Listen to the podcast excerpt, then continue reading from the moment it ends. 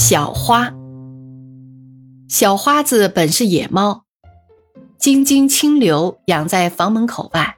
起先是供给一点食物，一点水，后来给它一只大纸箱作为它的窝，放在楼梯拐角处。钟奶给它买了一只孩子用的鹅绒被袋作为铺垫，而且给它设了一个沙盆子，逐日换除洒扫。从此。小花子就在我们门前定居，不再到处晃荡，活像红湾喜的叫花子。喝完豆汁之后，甩甩袖子，连呼：“我是不走的啦，我是不走的啦。”彼此相安。没有多久，有一天我回家，看见金青抱着小花子在房间里踱来踱去，我惊问：“他怎么登堂入室了？”我们本来约定不许他越雷池一步的。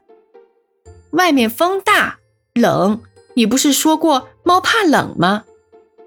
我是说过猫是怕冷，结果让它在室内暖和了一阵，仍然送到户外。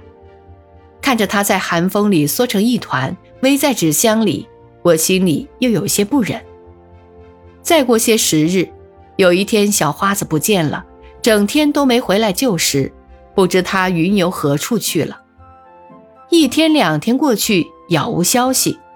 他虽是野猫，我们对他不只有一饭之恩，当然甚是牵挂。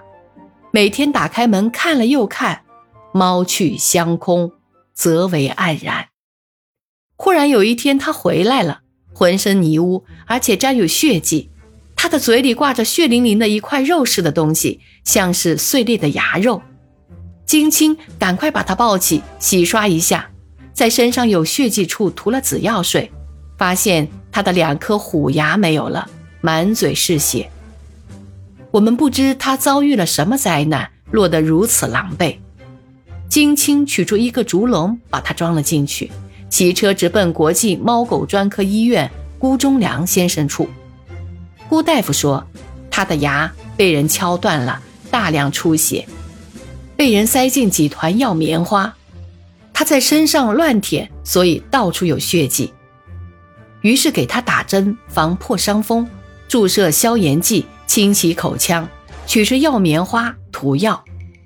金青抱他回来，说：“看他这个样子，今天不要叫他在门外睡了吧。”我还有什么话说？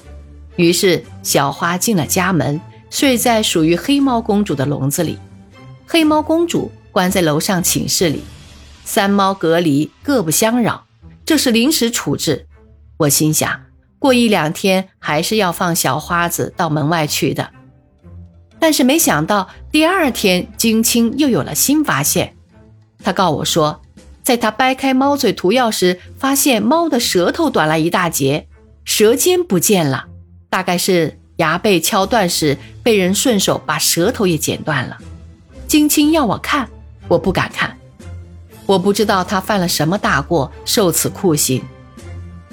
我这才明白，为什么每次喂他吃鱼，总是吃的盘里盘外，狼藉不堪。原来他既无门牙，又缺半截舌头。世界上是有厌猫的人，据说拿破仑就厌恶猫。在某次战役中，有个侍从走过拿破仑的卧房时。忽然听到这位法国皇帝在呼救，他打开房门一看，拿破仑的衣服才穿到一半，满头大汗，用剑猛刺袖围。原来他是在追杀一只小猫。美国的艾森豪总统也恨猫，在盖茨堡家里的电视机旁备有一只鸟枪打金乌鸦。此外，他还下令，周遭若发现任何猫，格杀无论。英文里面有一个专门名词称厌恶猫。我想，我们的小花子一定是在外游荡时遇到了一位厌猫者，敲掉门牙，剪断舌头，还算是便宜了他。金青说，这只猫太可怜，并且隶属它的本质不恶，天性很乖，体态轻盈，毛又细软，但是他就是没明白，表示要长期收养它的意思。我也没有明白，表示我要改变不许他进门的初衷。事实逐步演变成，他已成了我们家庭的一员。精清奉献刷毛、挖耳、剪指甲全套服务，还不时的把它抱在怀里亲了又亲。我每星期上市买鱼，也由七斤变为十斤；煮鱼摘刺喂食的时候，也由准备两盘改为三盘。米已熟了，只欠一筛。最后，金青画龙点睛似的提出了一个话题：这猫已不像是一只野猫了，似不可再把它当做街头浪子，也不再是小叫花子。我们把小花子的名字里的“子”去掉。就叫它小花吧。我说好吧，从此名正言顺，小花子成了小花。我担心以后是否还会有二花、三花闻风而至。